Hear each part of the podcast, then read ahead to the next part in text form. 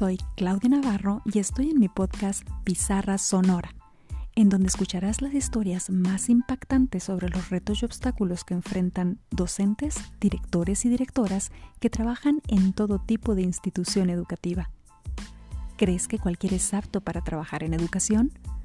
Conoce de cerca esta apasionante profesión a través de las experiencias de sus protagonistas.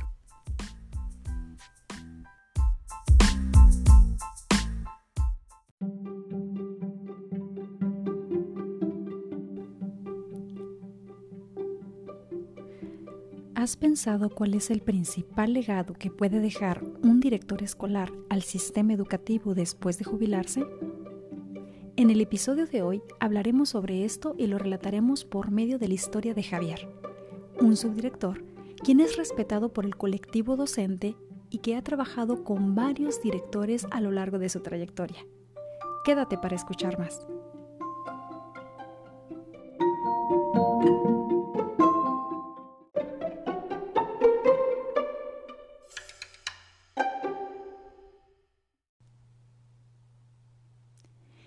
Opinión de los profesores, Javier es el mejor subdirector que ha habido en muchos años en su escuela secundaria. Mantiene el orden, conoce a los estudiantes, les ayuda, comunica a los profesores toda información con la que cuenta y lo hace de forma oportuna. Y aunque es estricto en la aplicación de los reglamentos y la normatividad, lo consideran justo. Dicen que es equitativo es justo con todos. Esta es la tercera escuela donde Javier ha sido subdirector. Pese a todas estas virtudes, Javier no puede llevarse bien con su directora. Hace meses que ella no le dirige la palabra. El problema fue que ella tomó decisiones con las que Javier no estaba totalmente de acuerdo y se lo dijo. En palabras de Javier, el hecho de decirle a un director o una directora que está tomando el rumbo equivocado y que puede hacer las cosas mejores le ha traído problemas. Desde el día en que discutieron, la directora lo mantiene relegado de los asuntos de la dirección. Si bien es verdad que continúa asignándole tareas de operación, se las comunica por medio de intermediarios. Le manda decir lo que debe hacer o lo que ella quiere que haga, pero no le dirige más la palabra. Javier tiene claro que esta actitud también trae desventajas para ella. Él conoce el reglamento y sabe que el subdirector académico es el responsable de primera línea frente a todo asunto pedagógico, disciplinario y docente. Al romper la comunicación, ella está cortando un vínculo relevante para mantenerse informada de los quehaceres sustantivos de la secundaria. Para subsanar esto, la directora les ha pedido a algunos miembros del equipo docente, a la secretaria, a otros profesores, al propio encargado de la limpieza, que la mantengan al tanto de lo que sucede en la escuela. Javier dice que está quitando a otras personas de hacer su trabajo para que la mantengan informada o para que averigüen qué pasa con la escuela. Dice, todo porque me deja de dirigir la palabra por meses, de plano. Y tiene razón. Otros miembros del equipo dicen que los pedidos de la directora los ha sobrecargado, tienen más trabajo que antes. Más allá de su desacuerdo, Javier no parece tener problema alguno para continuar trabajando de esta manera. Me explica. Uno sabe todo lo que tiene que hacer, cómo se tienen que hacer las cosas y cómo organizar el trabajo. Sigues trabajando. Sigues llevando las actividades fuera porque tú sabes muy bien tus funciones. Tú estás presente, tú vas a los salones, tú estás con los maestros, tú sigues. Pero las decisiones importantes como la toma de decisiones del proyecto escolar, pues ella no me toma en cuenta. Como resultado de las malas relaciones con la directora, Javier decidió buscar un cambio de escuela. Concursó para ser director escolar y lo logró. Pronto ocupará una nueva posición como director de escuela. Me pregunto cómo es que aprendió a hacer su trabajo, a convertirse en líder de los docentes pese a no contar con el respaldo de su jefa, o como se dice en el argot del magisterio, de su autoridad inmediata. Bueno, él sigue contándome su historia.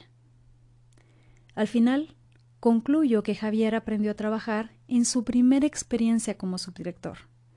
Javier trabajó por primera vez como subdirector de escuela en una de las escuelas más grandes del estado de Baja California. La escuela donde inició es la escuela con más historia en su zona escolar.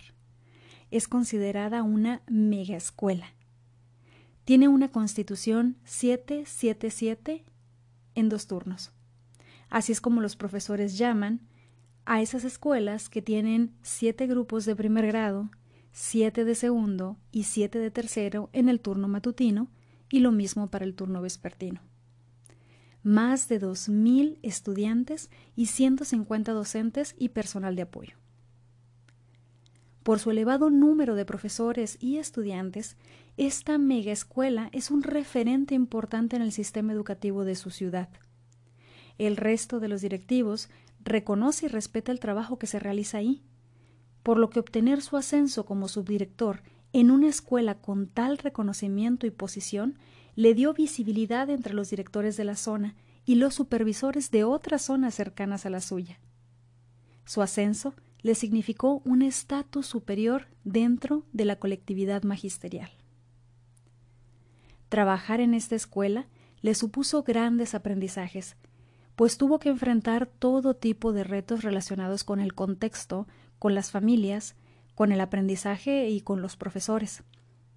Según cuenta el propio Javier, los códigos manejados en esta mega escuela eran muy diferentes a aquellos donde él se había desempeñado como profesor previamente. Javier explicó que la atmósfera de trabajo, las formas de relacionarse de los profesores eran completamente distintos. Cada profesor estaba en su mundo aparte, la forma de pensar del profesor de una escuela como esa no se compara con la forma de pensar de una escuela más pequeña. Ellos son más impersonales, son mucho más impersonales. Ellos trabajan, terminan, se van. No hay una relación. Muchos de ellos tienen un trabajo alterno que les reditúa muchísimo más que tener un trabajo de maestro. Cuando Javier llegó a esta escuela, llegó completamente desconocido por todos. Notó que los profesores comenzaron a ponerle pruebas a su autoridad. Algunos llegaban con la amistad en la mano, pero con intenciones ocultas. Otros se cerraban completamente, no compartían nada, no se comunicaban. Otros se mostraban temerosos y desconfiados. Otros eran prepotentes, sobre todo aquellos profesores que tenían muchos años trabajando en la institución. Siendo él una persona desconocida por todos, con frecuencia ocurría que ignoraban su autoridad y sus instrucciones e iban de inmediato con la directora. Otro problema eran las prácticas de consumo y venta de drogas que encontró entre los estudiantes. Me dijo llegamos a encontrar cantidades muy significativas de droga que los muchachos estaban vendiendo y lo vendían afuera de la escuela. El peso de sobrellevar este contexto complejo y distinto al conocido, no solo por las particularidades culturales, sino por las dimensiones de la escuela, y adoptar su nuevo rol como autoridad media, como jefe directo del personal y como primer responsable de solucionar todos los conflictos en la escuela, se vio en parte aliviado por la oportunidad de trabajar con su directora, quien era accesible, que lo orientaba y respaldaba sus decisiones. Javier me dijo Me encuentro con una directora muy accesible, que te da juego en el trabajo, deslinda responsabilidades, delega. Tú tienes que hacer esto, tú vas a hacer esto. Me presenta mis funciones, esto es lo que debes hacer.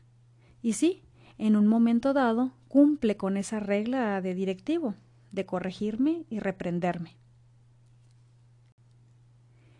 La directora con la que Javier trabajó se desempeñó como su mentor en el aprendizaje del puesto. Además, mostró capacidad para delegar, corregir y reencauzar las decisiones de Javier como parte de su proceso de enseñanza de las funciones directivas.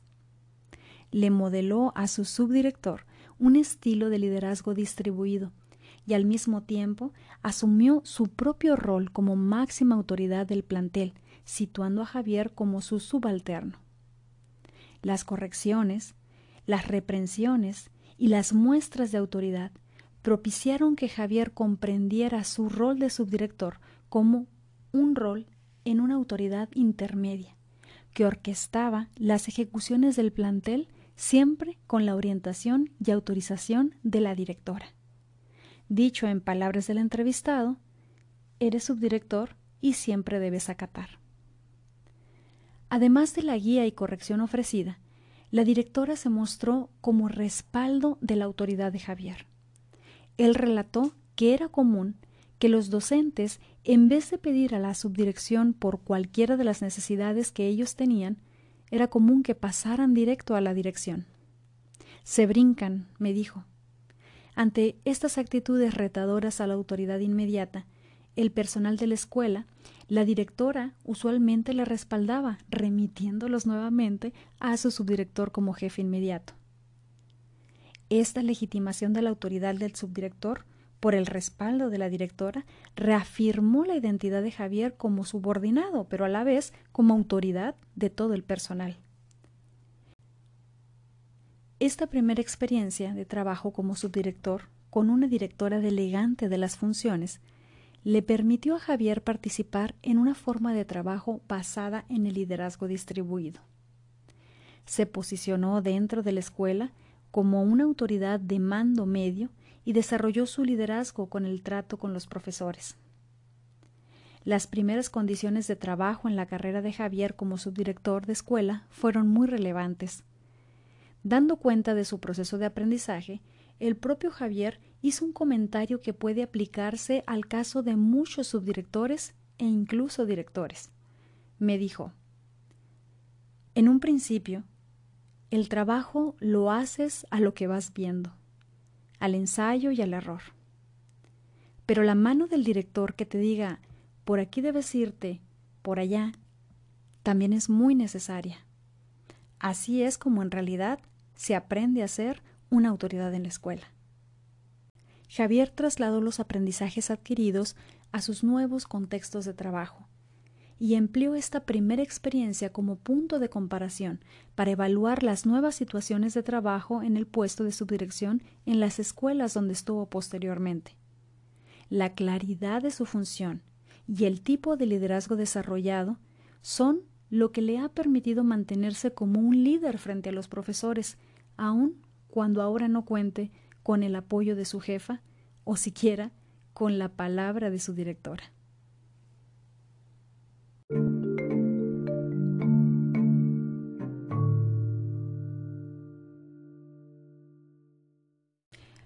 Como comentario del caso de Javier, quiero plantear los resultados de dos análisis realizados en investigaciones con subdirectores escolares.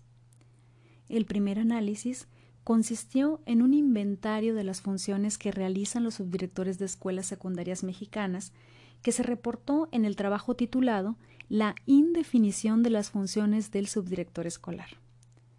Al entrevistar a un pequeño grupo de subdirectores, encontramos que, si bien hay áreas generales de trabajo como la pedagogía, la disciplina escolar o el control de los profesores, los entrevistados no coincidieron en las tareas específicas reportadas.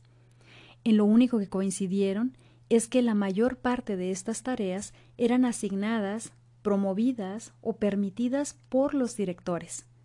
La participación en las decisiones de gestión o la libertad de opinar en asuntos de gestión de la escuela también han dependido en gran medida de los directores.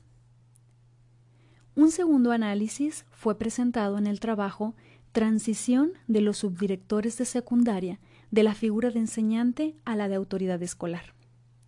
El análisis se realizó por medio de investigación narrativa en el que se identificaron hitos de coincidencia entre las trayectorias de los directores que habían desarrollado su autoridad y quienes no. se encontró que un hito relevante, más que la formación académica o específica para el puesto, era la oportunidad de ejercitar su liderazgo en las primeras experiencias como subdirectores, lo que incidió en las formas en las que los subdirectores asimilaron los retos enfrentados y en la percepción de logro frente a la tarea de ser subdirector. Así, en gran parte, son los directores quienes determinan qué harán los subdirectores y cómo harán sus funciones, en qué tareas han de participar y en cuáles no, qué tanta participación tendrán en decisiones importantes para el plantel y, consecuentemente, qué tipo de liderazgo desarrollarán. Los estudios que ha realizado la Organización para la Cooperación y Desarrollo Económico, la OCDE, han concluido que el papel de los directores en las escuelas es muy relevante. Es el más relevante después del de los profesores. Del director depende el clima escolar, el clima de trabajo, que los docentes tengan condiciones para enseñar. De su liderazgo depende el sentido de pertenencia y satisfacción en el trabajo de todos los que están en la escuela. A toda esta lista yo añadiría que el director de escuela también es importante, porque sin saberlo desarrolla o bien obstaculiza el desarrollo de nuevos liderazgos. Si los directores supieran que cuando reciben a un nuevo subdirector de reciente ascenso al puesto en su escuela, están formando un nuevo líder que heredarán al sistema, tal vez tendrían mayor claridad de la importancia de respaldarlos y de desarrollar su liderazgo. Muchos directores esperan que su legado perdure después de su jubilación. Una nueva cancha en la escuela, mejora en los baños, la construcción de una nueva aula. Nada tendrá tanto impacto como la formación de nuevos líderes. El principal legado que dejarán no se encuentra en las instalaciones, sino en el desarrollo de nuevos integrantes que dirijan las escuelas de mejor manera van a incidir en grupos de profesores, en estudiantes y en la cultura del sistema educativo más allá de su jubilación, en nuevas generaciones y en muchas personas que todavía no llegan a las aulas. La principal herencia de los directores es en sí el legado que dejan a través de nuevos líderes educativos.